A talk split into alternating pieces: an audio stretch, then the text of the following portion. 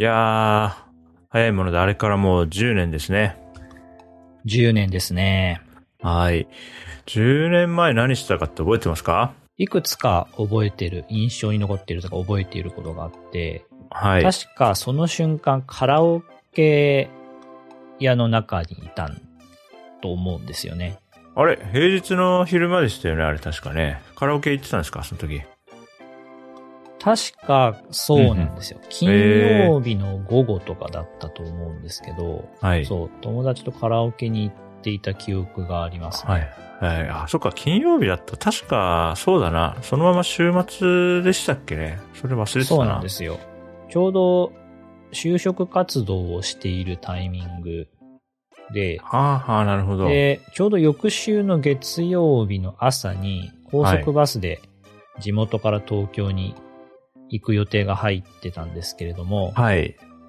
なんせまあ週末だったので、どうしたもんかと思いつつも一応行ったんですが、まはい。あ、なんですかね、バスは自分以外乗っていなかったり、あ、まあ、現地で、え現地にもこう人がいないみたいな、まあ、ほとんどいないみたいな状況だはいったはいはいのを覚えてますね。ー、そっか。あ、就活してたんですね、当時ね。そうなんですよ。僕はね、311の時は、えー最初、新卒で入った会社で、普通に仕事をしてたっすね。大井町のオフィスで仕事をしていて、で、まあ、とにかく揺れて、うわ、怖かったねって言って、確かね、オフィスにテレビが1台あったから、それでテレビつけて、あの、同僚の皆さんと一緒に情報収集してたら、まあ、こう、津波の映像とかでね、まあ、なんかもう、全然現実味がない映像が流れてきて、なんじゃこりゃってなって、で、都内も結構電車止まってたんで、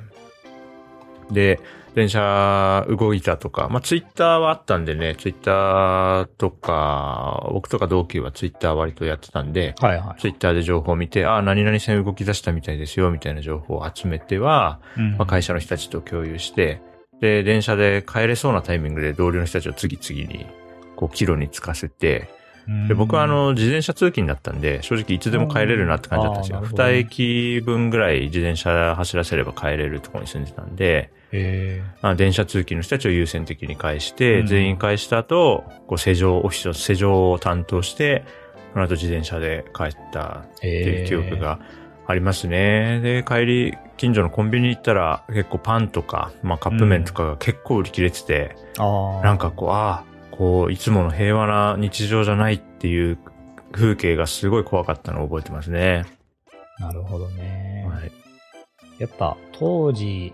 その、影響が大きかった場所に住んでる人、特にその、関はい。東とか、はいはい。と、まあ僕みたいな、まあその直接地震の揺れを体験してない人だと、結構なるほどその印象が違っているんだろうなとか、なるほど。強烈な体験として残ってる残ってない違いはあるんだろうなっていうのはずっと思いながら、結構生きてきま。したね。そうかそうか。高橋さんはあれですかもしかしたら、じゃあ、阪神淡路とかの方が印象残ったりするんですか？あとそうでもない。ね、阪神淡路のタイミングも、はい。えー、香川にいなくて、あ、そうだ愛媛の方にいったんですよ。なんで、はいはい揺れとかってほとんど体験してないんですよね。あ、えー、じゃああんまりでかい地震に直でこう生活に影響を受けたっていうのがあんまりない。うんはい、へーもちろんその、こう神戸とかね、近いところだったっていうのはありますけどね。はい。なるほど、なるほど。そっかそっか。いや、なんかもう10年なんだなっていうと、あうんああっという間だなと思いますし、ちょうどね、この3月11日の14時からね、僕、あの、お仕事のチームの、まあ、週に1回集まるミ1時間のミーティングがあったんで、まあ、ちょうど14時台にみんなで一緒に過ごすタイミングだったってこともあり、それぞれね、10年前何してたっていうのを、まあ、チームでも話してみたんですけど、まあ、人によっては中学校の部活やってたっていう若手のメンバーがいて、軽くジェネレーションギャップを感じたりとか、まあ、その時たまたま日本にいなかったっていう人もいたりして、やっぱりみんなそれぞれ、まあ、3.11って言えば、みんな、まあ、何のことかわかるけど、こう、体験にはね、濃淡があって、それぞれにね、思うことがあって、まあだけど、こう、忘れないようにっていうところはみんな共通していてね、面白いですし、またこの気まぐれ FM でもね、前にあの防災のね、備えをしときましょうっていう話を一度してますけどね、がっつりね。まあ、そまたこのタイミングで改めてこう、リスナーのね、まあ、決してすごくたくさんいるわけではないけども、こう、よく聞いてくれてる人と一緒にね、やっぱ備えて大事だよねって話を改めてしておけるといいかなと思って、この話からね、始めてみました。はいはい。いや、まあ、そうですね、10年。うん。まあ、今後も、この間も2月ですかね、ちょっと余震と言われてる大きい揺れもありましたけれども。大きい揺れがあって、ちょっと数日間、うん緊張が続きましたね。うん。いや、怖かったですよね、あの揺れね。久しぶりにね、ちょっと机の下にちゃんと潜って、うん。ちょっと揺れが収まるのをこう待つみたいなことをうん。しましたね。最近だと、まあちょっとした揺れだったら、おってこう、机の縁とかを持って様子を見てたら収まるぐらいが多かったんですけど、はい今回のは、2月のはね、ちょっと長かったんで、はい。念のため下に入って潜ってとかやってましたね。はい。いやー、ちょっと怖かったんで、本当に備えがね、とても大事だと思いますんでね。まあちょっとい、今一度、気を引き締めて。そしてまたこの10年タイミングでみんな思い出したと思うんですけど、まあ、まあ人間の修正を考えると11年目とか12年目とかってだんだんこうやっぱり忘れていくようになって、次にまたみんなで思い出すのは、なんか20年とかそういうタイミングになるみたいな、あのね、悪い側面もあるかなと思うので、改めてね、こうやって話題に出すことで、ちょっとうん忘れないようにしていきたいなと思っています。はい。はい。気まぐれ FM は、えーっと、高石と順に19が気まぐれに収録した雑談を配信するポッドキャストです。こんな風に、まあ、その時々思っていることを適当に選んでは喋っているポッドキャストです。ご意見ご感想は、ハッシュタグ気まぐれ FM でツイートするか、お便りフォームもありますので、そちらからぜひぜひお寄せください。エピソード54は、まあ、東日本大震災の話から始まりました。今回もよろしくお願いします。順日19です。どうも、高石です。はーい。今日はね、まあそうですね、この後はね、僕久しぶりに体調不良で今週一日寝込んで無になった日があるんで、えーその話をしてみようかなと思います。久しぶりなんですか？そうですね、僕基本的に元気で割とまあありがたいことに体調不良になることがほとんどない。5年に1回ぐらい、まあなんか、ば、もう寝込む時があって前回は5年、ちょうど5年前ぐらいだったんですけどね、うん久しぶりに来ましたね、今週ね。えうん。だから、久しぶりで、で、体調はもうすっかり戻ってるんですけど、そのい、ええ一日寝込んでた日にほとんど何も食べなかったんで、その影響で、ちょっとなんか、食が一時的に細くなっていて。だから、あのー今週、あんまりしっかりご飯を食べてなくて、なんで、体調は戻ったんだけど、体力がやや落ちてるんで、今日僕のなんか喋ってることがぼんやりしてたら、あ、これは体力がない人なんだなと思って 聞いてもらえるとありがたいです。なんか体調不良とかで、本当に一日寝てると、はい。なんか動いてないはずなのに体力低下する感じは確かにありますよね。うん、な、なんなんですかねなんか失わ、うん何かがごっそり失われた感覚になる。そうそうそうそう。うん、欠落を感じますね。ありますあります。はい。えでーなんで、一回ですね。そう、高橋さんってどんぐらい、あの、例えば、まあ、お仕事休むぐらいの体調不良って、どんぐらいのペースであるもんですか、だいたい年に一回ぐらいは、ああ、はあ、はあ、はあ。風邪ひいたり体調を崩して、まあ休みますね。うん。確かに。はい。それって季節とかって、大体この時期とかってあるもんですか？ああ、まあ、割と、そうですね。やっぱ季節の変わり目とかが多いかなま。あ確かにな、会社見ててもうん季節の変わり目で病欠する人はちらほら見かけるな。うん、なるほどそう。ですよね。僕はね、あんまりそういうのないんで、さいまあ本当に幸いなことに、20代なんかはほとんど病気で休むことなく過ごしたけど、30代になって、まあなんかたまにそういうことが起きるようになって、うん、でも今回もね、風邪っていうよりは、なんか、うん、なんていうんですか、僕も全然詳しくなくて、今回具合悪くなって、その症状を見るに、おそらく、戦機暗転っていうやつが起きたと思うんですよね、自分としては。戦機暗転。このなんかね、必殺技みたいなね、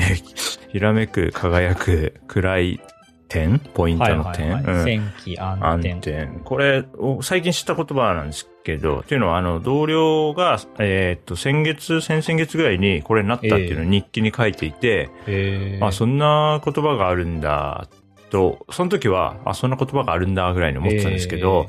えー今日収録土曜日で、これ僕、火曜日の夜寝る前にこれになったんですよ、多分ね。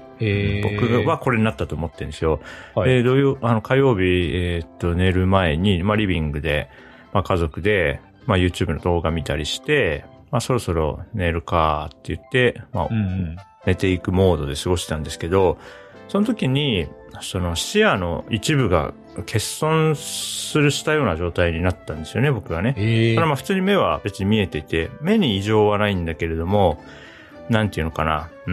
んと、まあ、モニターで言うと、モニターの一部の領域がど、ごそっとなんかドットが落ちちゃって、そその部分には描画できない。だから、なんていうのかな。カメラは正常なんだけど、それを受け取って映像として組み上げるところになんか問題が起きてるような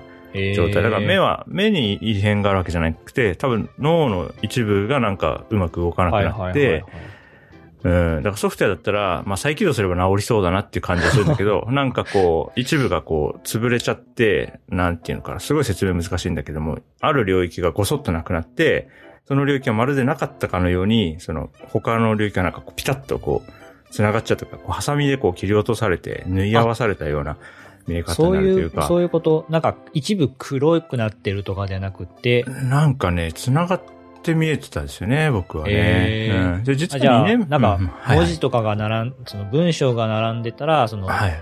その文章の一部分だけがなくなって、そうそううんそうそう。後ろの文章がそのまま続いてるみたいな。そうそうそうそうそうそう。なんで、あの、単行本一冊読んでなかったみたいな、そういうえー気持ち悪さ。うん、あれなんか話飛んだみたいな、それが視野で起きてる感じえで。ーそんなことがあるんでだ。、あの、で、その状態で、ちょっとした文章を見るとすげえ気持ち悪いんですよ。なんか、読みたいところが見え、なんかお落ちるから、なんか微妙にこう、首振ったりして、あ、まあ視点をずらせば見えるそうそう。角度調整すれば、なんか見れるんだけど、なんかね、本当になんか気持ち悪くて、脳に負担がかかる感じで、で、先月ぐらいに同僚が、多分ね、お仕事中の夕方ぐらいにそれ、なったみたいで、その時の日記にも、あの、テキストが読みにくくなるから、あの、早めに、その会社への連絡とかはささっと済ませるのが大事って書いてあって、ああ、あなるほどね。そうそうそうそうそう。あ、なるほどなと思ったんですけどね。で、火曜日の夜それになって、で、2年前ぐらいにもう一回、なんかどっかでランチ食べた時に強い光を見た直後に、えそれになったことあったんですけど、それはなんか15分ぐらいでー収まったんですよ。で、その時はなんか気も気持ち悪かったなーで終わったんですけど、今回は、その、視野欠損が起きた後、まあ気持ち悪いなーぐらいだったけど、まあ目閉じちゃえばね、真っ暗にしちゃえばうん。特に実害はないので、まあいいや気にせず寝ようと思ってお布団に入った後に、まあ結構強い頭痛と吐き気と寒気に襲われて、へ夜中結構こう頭痛いから寝れないし、まあ気持ち悪くなってちょっとトイレ行ったりしてっていうのを、まあ3回ぐらい繰り返してるうちに、まあ、やや寝れたけどあんま寝れてない感じで、うんうんうん、朝を迎えちゃって、うん。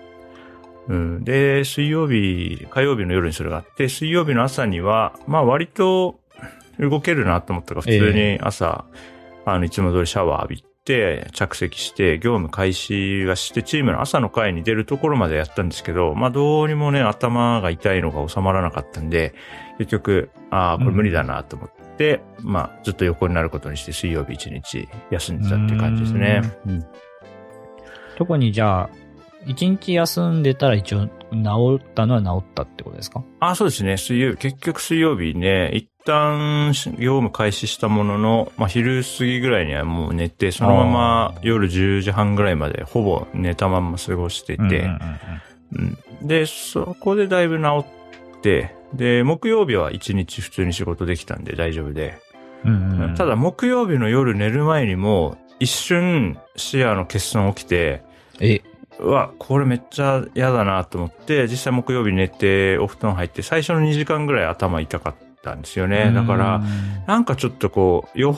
余波みたいなのがあるのか、うん。まあ、どういう作用なのかは僕も全然わかってないんですけど、まあ、とにかくね、なってる間すごい気持ち悪いんで、もう二度となってほしくないなと思うのと、あとなんていうんですか、僕まあまあ少年漫画大好きなんで、その、はいなんか状態以上の攻撃受けてる感じなんですよね。なんか視野の一部が奪われるとか、あとなんか左右反転させられる攻攻撃とか、ね。あと念能力とかで、はいはいはい。何かを奪われて、こう、感覚の一部が欠損してるって、本当になんかね、不愉快なんですよ。あうん、だからしかもこう説明が、これをね、ポッドキャストでね、説明してね、あのテンションだけで喋ってますけど、うまく伝えらんないんですよね、この気持ちあ。ちょっと。難しいですね。うん。うん、うん。あとへ、まあで、なんか調べてみると、なんかこう、パッとこう視野狭窄、視野の欠損があった後に片頭痛が来るっていうのはよくあることらしくて、うん。なんか、だからこの戦機暗転ってなんかこれ自体が症状っていうよりは、なんか片頭痛の兆候としてこういうことがあるっていうのはよく書かれていて、逆にその後に片頭痛が来ない場合は、なんか、あの検査を受けた方がいいって書いてあるんで、まあ、片頭痛が来る分には、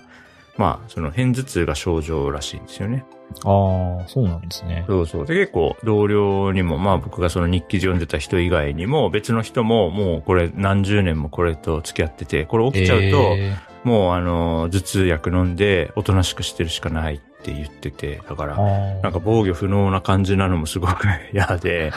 本当にね、何もできないですよ。おとなしくしてるしかないから、すごい嫌で。あと僕の場合、火曜日の夜にひどかったんですけど、